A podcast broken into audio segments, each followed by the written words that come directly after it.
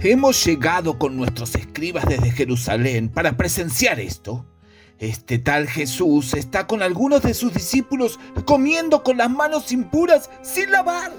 Los fariseos como nosotros y los judíos en general no comemos sin lavarnos, antes cuidadosamente las manos, siguiendo la tradición de nuestros antepasados.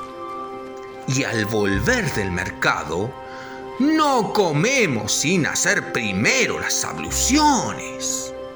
Además, hay muchas otras prácticas a las que estamos aferrados por tradición, como el lavado de los vasos, de las jarras y de la vajilla de bronce y de las camas.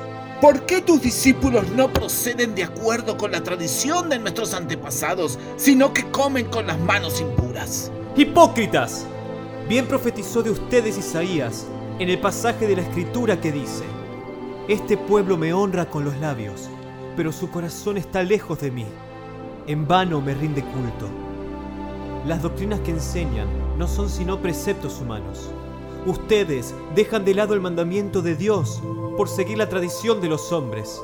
Maestro, el pueblo también quiere escucharte. Escúchenme todos y entiéndanlo bien. Ninguna cosa externa que entra en el hombre puede mancharlo.